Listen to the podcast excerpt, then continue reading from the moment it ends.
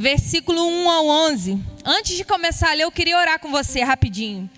Porque eu sei que um assunto como esse geralmente causa algumas coisas no reino espiritual. E uma das coisas que esse assunto causa é desconforto. Nosso ouvido perde um pouco a percepção das coisas que a gente está falando, a gente perde um pouco e que, que ela estava falando mesmo? A gente perde um pouco o raciocínio, a gente é distraído, alguém chama, alguém toca a campainha. Hoje não tem que tocar, tá todo mundo isolado, em nome de Jesus, amém? Tá todo mundo em casa. Mas o telefone toca e acontece todo tipo de coisa para te tirar da mensagem. Então eu quero falar com você que está aí, de repente você está fazendo alguma coisa junto com assistir a palavra. Para tudo que você está fazendo agora, que esse é o momento de você receber revelação de Deus.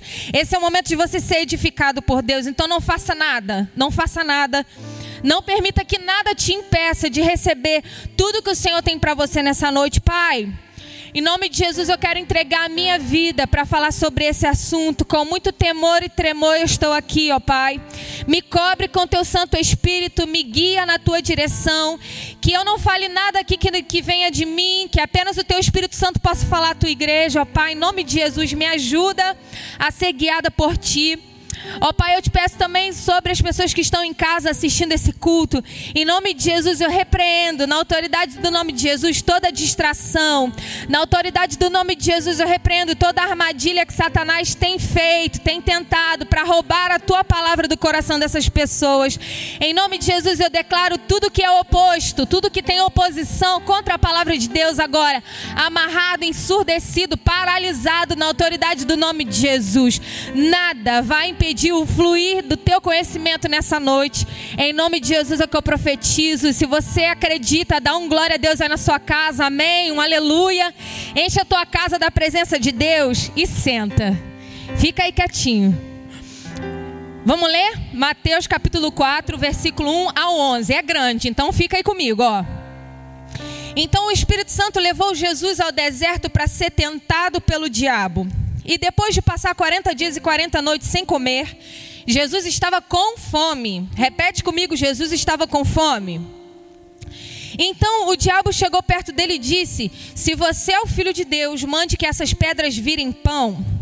Jesus respondeu: As escrituras sagradas afirmam: o ser humano não vive só de pão, mas vive de tudo que diz o que Deus diz. Em seguida, o diabo levou Jesus até Jerusalém, a cidade santa, e o colocou no lugar mais alto do templo. Então disse: Se você é o filho de Deus, jogue-se daqui, pois as escrituras sagradas afirmam: Deus mandará que os seus anjos cuidem de você, cuidem de você.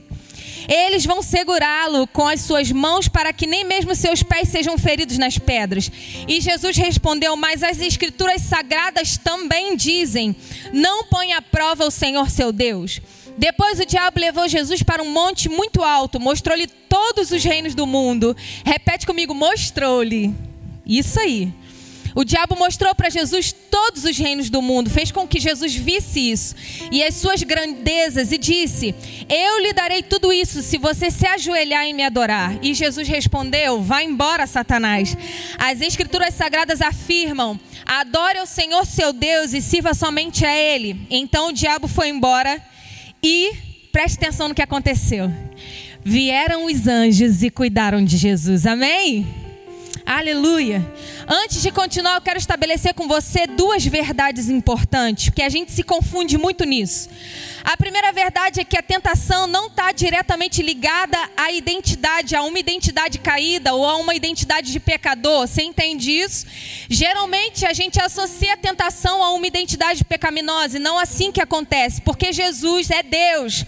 E a Bíblia fala que sem pecado, e mesmo assim foi submetido às tentações. Então, o que, que as tentações revelam, se não a minha identidade? As tentações revelam a identidade do nosso inimigo. A Bíblia fala em 1 Tessalonicenses capítulo 3, versículo 5, que ele é o tentador. Esse é o objetivo da vida dele. Ele, ele, quer, ele já é caído, ele já está condenado, ele já tem um futuro estabelecido de desgraça e a vontade dele é carregar o maior, a maior quantidade de pessoas possíveis para isso. Quanto mais condenação, mais felicidade para ele. Então, na verdade, desculpa. Na verdade, a tentação não revela de você, a tentação revela sobre o seu inimigo. E por que, que eu gosto de estabelecer essa verdade antes da gente continuar conversando? Porque eu ouço muitas pessoas falando que vão desistir de tudo. Por quê? Porque são tentadas e muitas vezes não conseguem resistir às tentações e falam: não, eu sou assim. Eu sou essa pessoa, eu sou ruim, eu sou difícil, eu sou essa praga mesmo que você está vendo. É, é, as pessoas acham isso. Elas acham que são definidas pelas suas tentações, mas a Bíblia não mostra isso. Você não é tentado porque você tem uma identidade pecaminosa. Pelo contrário, você é tentado porque o diabo quer corromper a sua identidade em Deus, porque o diabo quer cortar o seu relacionamento com Deus. Você está entendendo isso que eu estou dizendo? Então não desista da sua identidade em Deus se achando achando que a tentação tem a ver apenas com a sua ruindade. Não é assim. Na verdade, a tentação tem a ver com a ruindade do seu inimigo, tem a ver com quem ele é e não com quem você é. Amém? Segunda coisa que eu preciso estabelecer: Satanás não se opõe a você. Satanás se opõe ao reino de Deus, aos seus planos e ao seu amor por nós. Então, Tenha em mente que ao conseguir fazer com que você ceda às tentações, na verdade, Satanás tem em mente, em foco, paralisar o destino de Deus, paralisar a obra de Deus, paralisar o plano de Deus, o plano que Deus tem na sua vida e através da sua vida. Quando ele te atinge, ele está atingindo o maior alvo de amor de Deus, que somos eu e você. Você está entendendo isso? Então a oposição é contra o reino, a oposição é contra Deus. Aleluia. E a Bíblia fala que maior é o que está em nós do que o que está no mundo. É ou não é verdade? A maior alegria que nós temos é que nós estamos em uma guerra onde a Bíblia declara que nós já somos mais que vencedores em Cristo Jesus. A verdade é que eu tenho um spoiler para você. No final de tudo a gente ganha, tá lá em Apocalipse. no final de tudo a gente vence. No final de tudo a gente é glorificado com o Pai, assim como Jesus está agora. No final de tudo a gente reina. No final de tudo a gente recebe uma coroa incorruptível. Se você não sabia o final da história, desculpa ter te contado antes dos acontecimentos. Eu tenho essa mania, eu deixo escapulir as coisas. Não assistam série depois de mim, que eu não vou conseguir guardar segredo. Só que as tentações de Jesus tiveram três focos específicos, e é isso que eu quero que você entenda nessa noite, em nome de Jesus. A primeiro, primeiro foco, as propostas de Satanás ou as tentações colocam em xeque a sua identidade de filho. Repete aí para você gravar. As tentações, as propostas de Satanás vão sempre colocar em xeque a minha identidade de filho de Deus. Por que, que eu estou dizendo isso? Eu quero usar dois textos como base. Você vai ler na sua casa, em nome de Jesus. Gênesis capítulo 1, 2 e 3, ok? E você vai ler também Mateus capítulo 4, porque a gente vai usar Adão e Eva e a gente vai usar Jesus nesse momento. E a primeira coisa que Satanás fala para Jesus no versículo 3 de Mateus capítulo 4, ele pergunta, olha, ele, ele pergunta, não, ele afirma: se você é filho de Deus, faz um negócio, transforma-me essas pedras em pão. E foi a mesma coisa que ele fez com Adão e Eva. Ele olhou para Eva no jardim, enquanto tentava convencê-la de comer o fruto, ele falava uma coisa: Olha, Eva, deixa eu te dizer um negócio. Na verdade, esse fruto não vai fazer mal nenhum para você. Só que no dia que você comer, Deus sabe que você vai ser semelhante a Ele. Deus sabe que você vai ser como Deus. Só que ele fala isso em Gênesis capítulo 3, versículo 5. E antes disso tudo acontecer, no capítulo 1, versículo 27, a Bíblia fala que Deus criou homem e mulher à sua imagem e à sua semelhança. Eva e Adão já eram semelhantes a Deus. Eva e Adão já tinham características em si de Deus.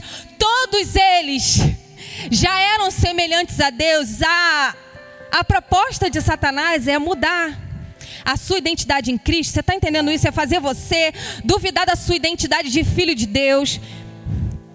Se você é filho de Deus, se você é, e aí com Jesus foi a mesma coisa, e ele ainda continua. Se você é filho de Deus, ele te livrará do perigo. Olha que mentira de Satanás.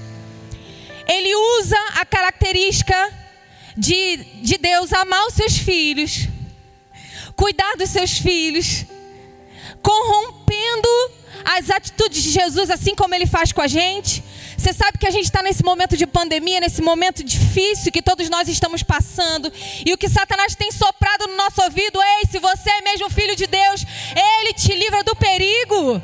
Ué, então você não é filho. Só que eu estou aqui para te dizer nessa noite que isso é uma tentação, isso é uma proposta. Você não pode duvidar de quem você é em Deus, independente das circunstâncias. Deixa eu te falar uma coisa: Jesus é o Filho de Deus e ele passou pela tentação.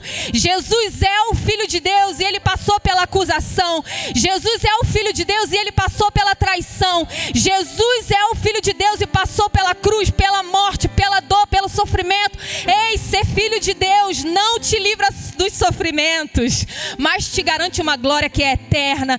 Jesus. Jesus está sentado nos céus com Deus, à direita de Deus, glorificado. E ao nome de Jesus se dobra todo o joelho dos que estão nos céus, na terra, debaixo da terra. Toda língua confessa que Jesus é o Senhor. E a Bíblia fala que não há outro nome acima do nome de Jesus. Ele é exaltado, ele é glorificado. Mas para isso, mesmo sendo filho, ele passou por perigo, por dor. Só que Satanás quer te fazer duvidar da tua identidade de filho, só porque você tem dificuldades e aflições, em nome de Jesus. As aflições desse tempo não hão de ser comparadas com a glória que há de ser revelada em Cristo Jesus. a Bíblia fala isso, não fala? Você é filho de Deus, não duvide disso. E as propostas de Satanás vêm para te fazer duvidar.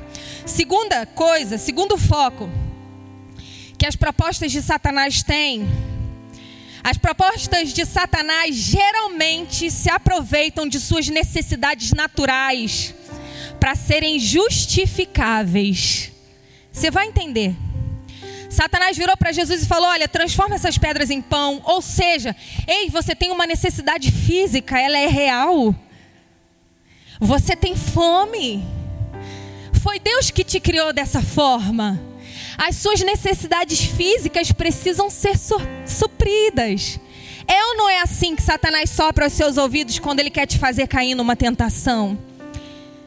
Ser filho de Deus não te ausenta de passar por necessidades.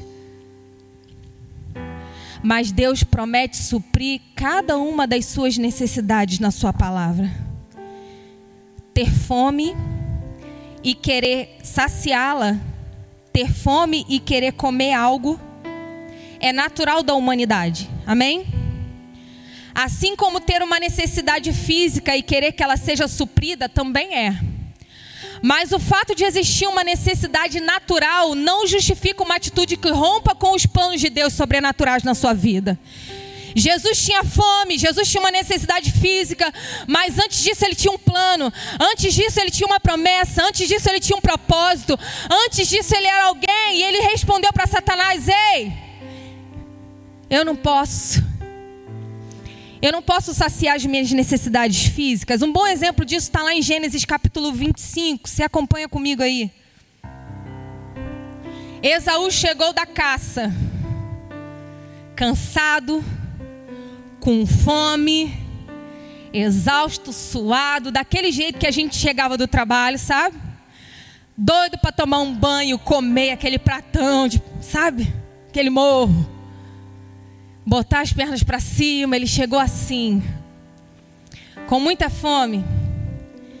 E aí, por causa dessa necessidade física, ele deu o seu direito espiritual, cedeu. Por causa da sua fome, do seu cansaço, ele trocou o seu direito de primogenitura por um prato de lentilha. Em outras palavras, Esaú trocou os seus direitos de filho por uma satisfação momentânea e passageira. Eu não sei o que, que tem te tentado aí, em nome de Jesus, mas eu quero te dizer que as tentações de Satanás, elas vão usar as suas necessidades físicas como desculpa para você pecar. E aí você vai ter que olhar para as suas necessidades físicas e dizer: necessidades físicas, você não manda em mim. O que manda em mim é tudo que sai da boca do meu Deus? E foi exatamente isso que Jesus respondeu. O filho vive de tudo que sai da boca de Deus. O filho não vive só de pão, ou seja, o filho não vive só de alimento físico, o filho não vive só de sustento físico, mas o filho vive de tudo que Deus diz. Você precisa viver do que Deus diz, amém? Aleluia. Não troque o que é eterno por algo momentâneo. Não troque. Não troque o que é eterno por uma satisfação momentânea. Eu sei que você está entendendo o que eu estou falando com você. E três, as propostas de Satanás sempre vão querer lhe dar uma sensação de poder, mas na verdade é falso poder e falso reinado. Olha o que ele falou para Jesus: Jesus, tudo isso eu vou te dar. Todos os reinos. Ele primeiro fez com que Jesus olhasse, porque na verdade os desejos que a gente precisa satisfazer, normalmente eles entram pelos olhos. Primeiro a gente olha e depois a gente quer, né? E aí ele viu todos os reinos da terra. Eu vou te dar isso, mas primeiro você precisa se prostrar e me adorar. Satanás sempre vai te oferecer algo terreno em troca de algo que é eterno. Na verdade, ele te dá coisas que são terrenas e findáveis, a fim de fazer você substituir o que é eterno pelo que é passageiro. Só que o reino disponibilizado por Deus não te pede nada em troca. O reino disponibilizado por Deus é eterno. O reino disponibilizado por Deus é incorruptível. O reino disponibilidade disponi, diz, eita tilápia. o reino disponibilizado por Deus. Até esqueci. É isso, é eterno, é infindável. Assim também ele fez com Adão e Eva. Ei, se você comer, você vai receber um poder. E é o poder do conhecimento. Uau! Você vai poder saber de tudo que Deus sabe. Você vai saber mais do que todo mundo. Na verdade, Deus não quer que você coma. É Deus te privando, rapaz. Aproveita. Sai dessa cerca só que onde eu e você vemos cerca, Deus vê muro de proteção. onde eu e você vemos privação, Deus vê cuidado. Resumão: as tentações sempre vão percorrer o mesmo caminho: concupiscência da carne, concupiscência dos olhos e soberba da vida. 1 João 2,16. Pois tudo que há no mundo, a cobiça da carne, a cobiça dos olhos e a ostentação dos bens não provém do Pai, mas do mundo. Concupiscência da carne, ei Adão, olha, é boa para comer. Jesus, transforma essa pedra em pão. Concupiscência dos olhos. Adão olhou, Eva olhou, e a árvore era, o fruto era agradável aos olhos. Pelos olhos, Satanás também mostrou todos os reinos a Jesus. Concupiscência ou soberba da vida. A árvore vai te dar poder. Jesus pula que Deus tem poder para te salvar. O que eu receio e quero evitar é que assim como a serpente enganou Eva com astúcia, a mente de vocês também seja corrompida e se desvie da sua sincera e procura devoção a Cristo. Palavras de Paulo. Não deis lugar ao diabo, porque tendo em vista o que ele mesmo sofreu quando tentado, ele é capaz de socorrer aqueles que também estão sendo tentados. Olha o que Jesus promete para você. Ele sofreu, foi tentado e sabe por que, que ele é capaz de socorrer? Porque ele resistiu a essa tentação. Pois não temos um sumo sacerdote que não possa compadecer-se das nossas fraquezas. Jesus se compadece de cada uma das nossas fraquezas. Mas sim, alguém que, como nós, passou por todo tipo de tentação, porém sem pecado. Assim E aí está o antídoto para você resistir. Resistir à tentação de duvidar da sua identidade de filho de Deus. Resistir à tentação de duvidar da identidade de Deus como pai na sua vida, provedor e protetor. Resistir. Resistir às concupiscências. Como eu faço isso? O versículo continua dizendo: aproximem-se. Aproximemo-nos do trono da graça com toda confiança a fim de recebermos misericórdia e encontrarmos graça que nos ajude no momento da necessidade. Aleluia! É tempo de se aproximar do trono da graça. Só a fonte de graça pode te fortalecer a vencer as tentações e as propostas que não são para você. Em nome de Jesus, eu quero orar. Eu quero orar mesmo por todas essas coisas. Eu quero orar por todas essas propostas que sorrateiramente têm entrado aos nossos ouvidos, por todas essas setas de dúvida, por todas essas inseguranças que te fazem duvidar do poder de Deus no tempo da aflição, por todas essas mentiras que dizem que o Senhor, se Ele é Deus, Ele nos guarda de todo mal e a gente não passa nada, ninguém tropeça. Ninguém arranca o tampão do dedo se é filho de Deus. Se isso aconteceu, está em pecado, isso é mentira. Isso é uma teologia maluca aí que alguém inventou, eu não sei quem. E muitos estão reproduzindo. Ele é Deus.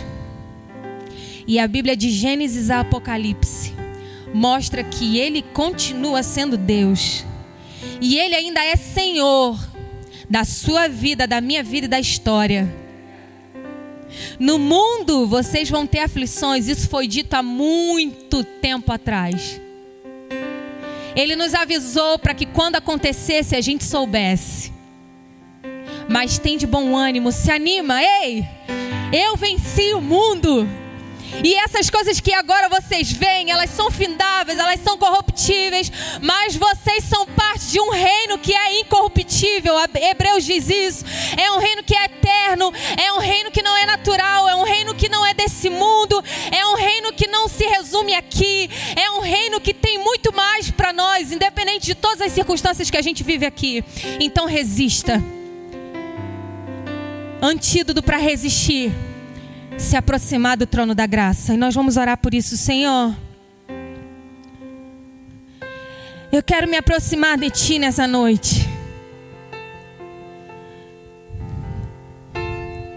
Eu quero me aproximar da Tua presença nessa noite. Eu quero ser encharcado pela tua presença nessa noite. Eu quero te sentir como eu nunca te senti antes. Eu quero ser cheio da tua presença. Eu quero ter um relacionamento pessoal contigo, contínuo, duradouro. Eu quero sentir de verdade, como diz a tua palavra, que nós somos amigos, que o Senhor é meu amigo. Eu quero ser a sua amiga. Amigos se relacionam. Então me ajuda a romper essa barreira do esfriamento. Ler a tua palavra, ó Deus, é o que vai me aproximar de ti. Então, nos ajuda, Jesus, nos ajuda.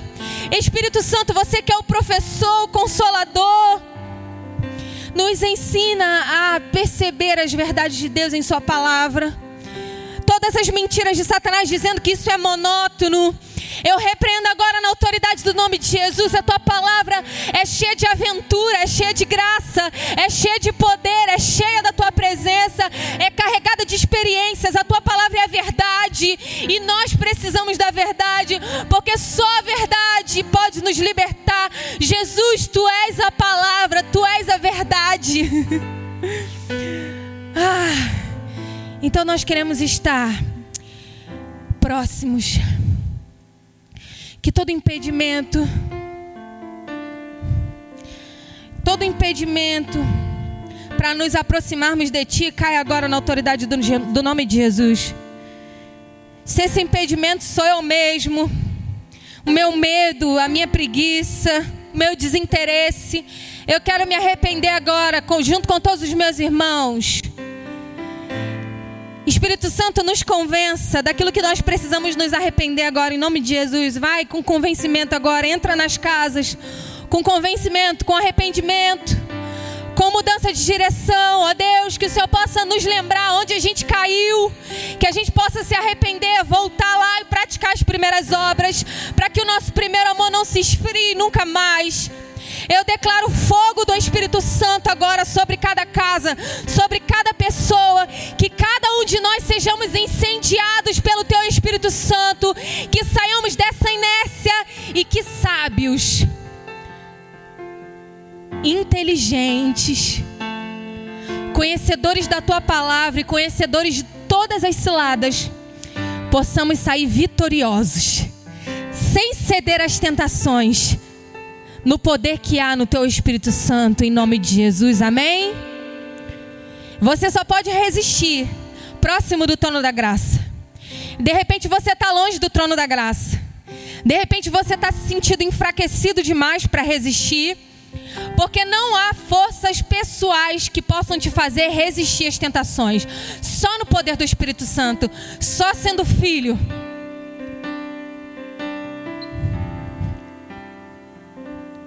Eu quero ler um versículo para você que o Espírito Santo acabou de trazer à minha memória.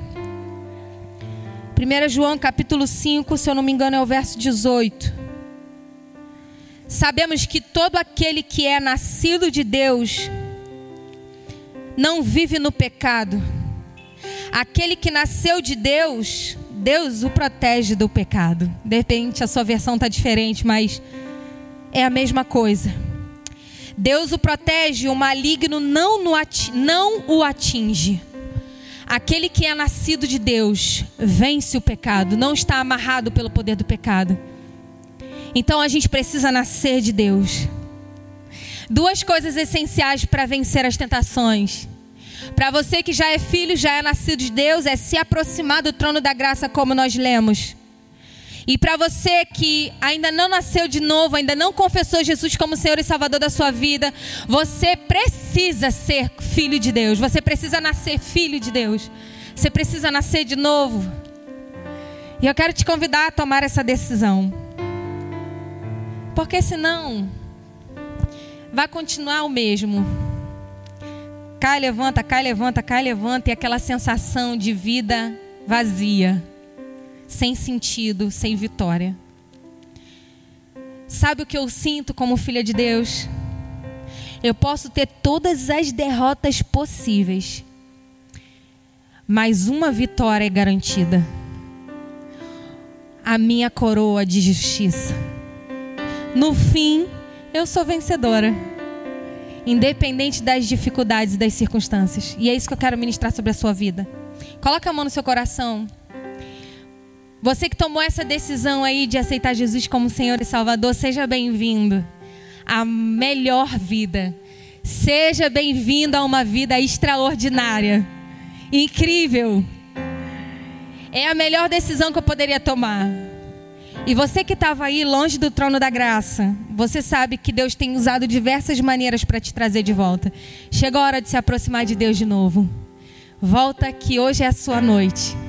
E se você aí tomou uma das duas decisões, escreve nos comentários. Eu decidi estar mais perto do trono da graça. Eu decidi voltar para perto de Jesus, voltar a ter um relacionamento com Jesus. Se você que aceitou Jesus hoje pela primeira vez, também coloca aí no comentário: Eu aceitei Jesus. Essa é uma noite de vitória sobre a tentação. Sabe que quando a gente conhece, a gente tem oportunidade de vencer. Então hoje eu te dei as ferramentas que ele usa. Agora basta você tomar posse disso. E fortalecido no Senhor e na força do seu poder, vencer todas essas tentações em nome de Jesus.